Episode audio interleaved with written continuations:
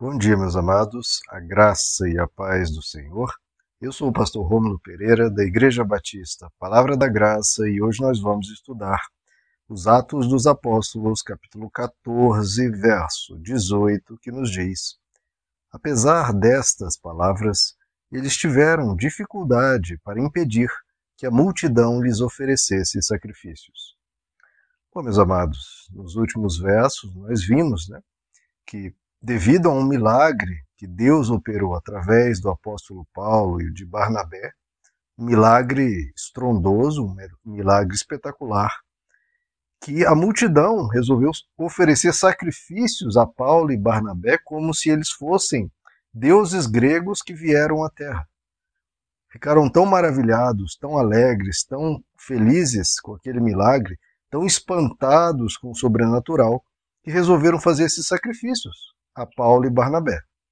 Eles, todavia, explicaram à multidão o que havia ocorrido, explicaram sobre Deus, sobre é Deus que atua, sobre o milagre que Deus atuou, que eles eram meros seres humanos, falhos como qualquer um, mas que Deus, através do nome de Jesus, operou aquele milagre. Só que veja, queridos, é, por mais que você explique com argumentos, com a razão, com a lógica, com convicção e, e mostre é, com autoridade das escrituras, da, da explicação e tudo mais, e mesmo estando imbuídos do poder, né, que o milagre ocorreu através deles, então eles tinham autoridade ali, a multidão os ouvia, ainda assim foi muito difícil refrear a multidão de fazer um absurdo, de fazer algo completamente é, é, abominável para Deus e totalmente ilógico, totalmente é, é ruim para eles mesmos nessa questão de idolatrar alguém, né, nessa questão de. Veja, os apóstolos estavam dizendo: não, nós não somos deuses que vão mandar dominar vocês, explorar a fé de vocês, escravizá-los ao nosso bel prazer. Porque é isso que muitos fazem. Infelizmente, isso é o que muitos fazem. Quando uma pessoa consegue um, um pouquinho de poder, um pouquinho de autoridade, ou algum milagre ocorre pela misericórdia de Deus, ali naquela ambiência, a pessoa se apropria disso e se acha um Deus na terra, querendo ou não, ela se porta dessa forma, mesmo que não diga, mesmo que diga que é tudo para Deus e tudo é para Deus, só que para Deus através de mim, não através de nenhum outro. É como muitos atuam. E isso de querer ser idolatrado de usar esse poder para explorar a fé das pessoas e dominar as pessoas, veja o comportamento de Paulo e Barnabé. Eles negam isso, não desejam isso, não querem isso. E apesar deles dizerem explicitamente: Olha, nós não queremos dominar sobre vocês, vocês não são os nossos servos que serão tutelados e comandados por nós. Vocês não precisam fazer sacrifícios, não precisam nos dar dinheiro, não nos precisam dar bens. Não, nós somos seres humanos e nós somos falhos. Nós somos falhos, não precisam obedecer cegamente o que a gente diz. Vocês precisam confiar em Deus, nas Escrituras, na palavra, verificar tudo, não nos idolar. Apesar de tudo, o próprio Paulo vai dizer isso, a população ainda assim queria adorá-los. Então veja como o coração humano é tendencioso para a idolatria. Procura um herói, um semideus para adorar, para ser escravizado realmente. E é o que a gente vê. Infelizmente, quando de novo aparece uma figura dominante, seja na política, seja na religião, ocorre um milagre através de uma pessoa, ou um político tem um certo carisma, as pessoas se prostram já querem fazer sacrifício, já querem entregar a alma, entregar a mente, entregar a fé, tudo nas mãos daquele ídolo, na mão daquela pessoa. E veja como isso é tão forte nas pessoas que mesmo Paulo dizendo e Barnabé dizendo, não nos idolatrem, parem com isso. Mesmo assim, foi difícil freá-los. Foi quase impossível deter a multidão que queria oferecer sacrifícios, idolatrar, seguir a eles cegamente, olha, façam conosco o que vocês quiserem, nós somos servos incondicionais, nós vamos obedecer tudo, vocês são os nossos deuses. Veja o tamanho da loucura humana, queridos. Veja o tamanho da loucura humana. Então, cuidado do seu coração e veja o que, que o Evangelho faz. O Evangelho liberta o ser humano. Que você que está ouvindo aqui, você não precisa em nada ser dependente de mim nem de ninguém. É o que o Evangelho nos ensina, a sermos livres. Se o Filho vos libertou, verdadeiramente sois livres. Não, só há um mediador entre nós e Deus, Jesus Cristo, Filho do Homem. Só há um mediador, você não precisa de ninguém. Você não precisa depender a sua fé de um terceiro, de um ser humano. Você não precisa obedecer a ordens de um ser humano falho. Você pode questionar, deve questionar. Você é um ser livre. Você não é capacho de ninguém. A sua alma é livre, a sua defunção é com Deus. Você pode e deve ter intimidade com Deus. Você não deve seguir cegamente a ninguém. O próprio apóstolo Paulo diz que os bereanos eram mais nobres que os de Tessalônica, porque verificavam tudo que o apóstolo Paulo dizia, verificavam nas escrituras. Então, você tem a sua alma, você é responsável por ela e você é livre, você é um indivíduo. Você não é massa de manobra, de novo, nem por um líder religioso, nem por um líder político. Tenha os seus próprios pensamentos, questione, analise, pense, critique, avalie, não obedeça cegamente a ninguém. A ninguém. O Evangelho ensina os líderes a servirem não a serem servidos. Isso é mais um princípio que nos liberta. Então veja, o apóstolo Paulo aqui ia receber mil e um serviços daquela multidão que iria adorá-los, prostrar, servir como capaz de fazer o que eles quiserem. O apóstolo Paulo e Barnabé, não, não. Nós estamos aqui para servir, não para ser servidos. Olha, se o próprio Deus, vindo à terra, disse que ele não veio para ser servido, mas para servir. Então, esse deve ser o comportamento de todo verdadeiro líder, especialmente do líder religioso. Não é escravizar as pessoas, não é explorar a fé das pessoas. Ele é que deve servir. Ele tem que ser o primeiro a servir, a não sugar das pessoas, mas dar a sua vida em serviço às pessoas. Esse é o verdadeiro líder segundo o Evangelho.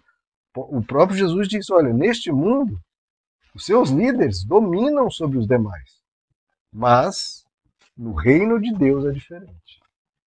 No reino de Deus, o maior é aquele que serve. E óbvio que tem que ser assim, porque aquele que é maior, que tem mais força, mais sabedoria, mais riquezas, vai servir o outro que por diversas questões da vida, não teve os mesmos oportunidades ou os mesmos privilégios e vai servir. O maior é aquele que serve. Então, queridos, cuidado com tudo isso, porque, de novo, a tendência humana é servir, é idolatrar alguém. E cuidado, porque a voz do povo não é a voz de Deus, como estamos vendo aqui. A voz do povo era para idolatrar e fazer de Paulo e Barnabé deuses e oferecer sacrifícios a ele. A voz do povo não é a voz de Deus. E nós vemos isso lá em Êxodo, por exemplo, que a multidão se reuniu, Moisés havia subido ao monte para falar com Deus, ficou lá 40 dias e 40 noites. O povo ficou lá embaixo com Arão e, cansados de esperar Moisés, falaram para Arão: Olha, aqui, ó, vamos eleger aqui esse Deus aqui para nós servir. Fizeram um bezerro de ouro e começaram a adorar aquele Deus. E Arão acabou seguindo a voz da multidão. Então, esse é um outro cuidado. Que a multidão fala não pode ser né, por medo de perder dízimo, por medo de perder ofertas, por medo de perder pessoas, seguir a moda, seguir o que as pessoas estão querendo. O verdadeiro líder dá às pessoas o que elas precisam, não o que elas querem. Porque, como diz lá em 2 Timóteo, o apóstolo Paulo diz que no fim dos tempos Estamos nos fins dos tempos? Creio que sim. Nos fins dos tempos, as pessoas juntarão, tendo coceira nos ouvidos, juntarão mestres para si que falem conforme os seus desejos, que é o que está acontecendo. As pessoas querem modismos, querem só falar de, de riquezas, que Deus vai atender todos os nossos pedidos, como um gênio da lâmpada, ele que nos serve, não nós que servimos a ele, que nesse mundo não vamos ter nenhuma aflição, diferente do que Jesus disse. Jesus estava equivocado e errado, coitado dele. Ele não aprendeu é, a verdadeira teologia com os grandes mestres de hoje, né, porque nós não teremos aflições. Então, as pessoas querendo ouvir isso, ajuntam, tendo coceiras nos ouvidos, ajuntam mestres para si que falem conforme os seus desejos. Isso está profetizado que ocorreria, ocorreria nos últimos tempos e é o que a gente vê. E a multidão pressiona muitas vezes os pastores e líderes a trazer mensagens assim. Mensagens que vão contra o evangelho, que não dão maturidade espiritual, não dão sabedoria, não dão crescimento, não dão resiliência e resistência à pessoa. Pelo contrário, a pessoa vai ficar com pensamentos utópicos, pensamentos triunfalistas e pensamentos ingênuos e falsos. É uma falsa, é uma miragem que um dia vai cair. Por isso que tantas pessoas se desviam hoje em dia, porque prometem, prometem, prometem mil coisas para ela. Boa parte dessas promessas não vão se cumprir. E vai, quando vier as aflições, as tribulações, né? a Bíblia quase não fala de aflições e tribulações, né? essa pessoa vai perder a fé. Vai achar que o evangelho não funciona.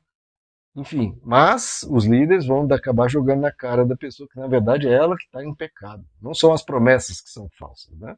É ela que está em pecado, ou ela que não creu. Então é tudo uma artimanha vergonhosa e mentirosa. Mas, de novo, a, a multidão pressiona os líderes e pastores a trazer esse tipo de mensagem.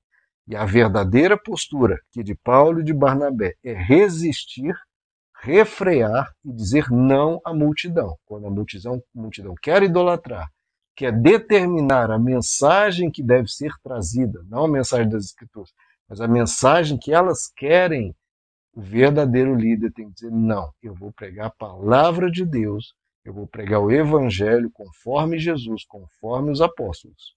Quem quiser, amém. Quem não quiser, não vou mudar a mensagem, porque essa é a verdade. A verdade é o evangelho. Com 10 pessoas na igreja ou com 100 mil, não vou mudar a mensagem.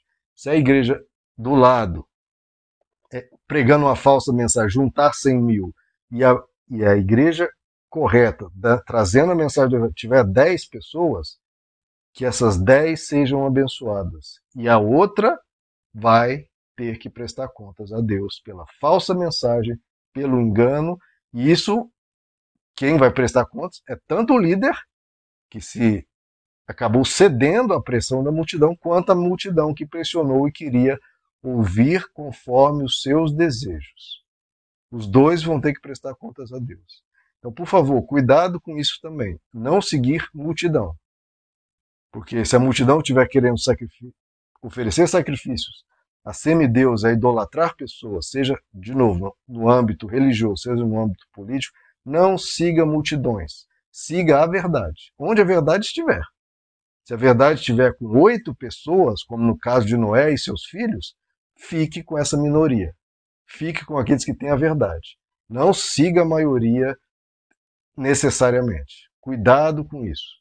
Cuidado por avaliar se a igreja é bem sucedida ou não pelo número de pessoas. Não é assim que se avalia. Se avalia pela mensagem sendo pregada. Se está pregando o evangelho ou não. Esse é o ponto. Se tem 10 pessoas ou mil, isso é o de menos. A questão é qual a mensagem que está sendo pregada? Esse é o essencial. Então, cuidado, cuidado com todos esses alertas que foram colocados aqui. E veja como Paulo e Barnabé se prestaram, se portaram, negaram a adoração, não quiseram ser idolatraram, não exploraram a fé de ninguém, não receberam benesses em nome de Deus, não se endeusaram diante das pessoas, não usou das pessoas para o seu bem proveito. O que queriam é que toda honra, toda glória, todo louvor fosse dado a Deus. Meus amados, que Deus os abençoe. A graça e a paz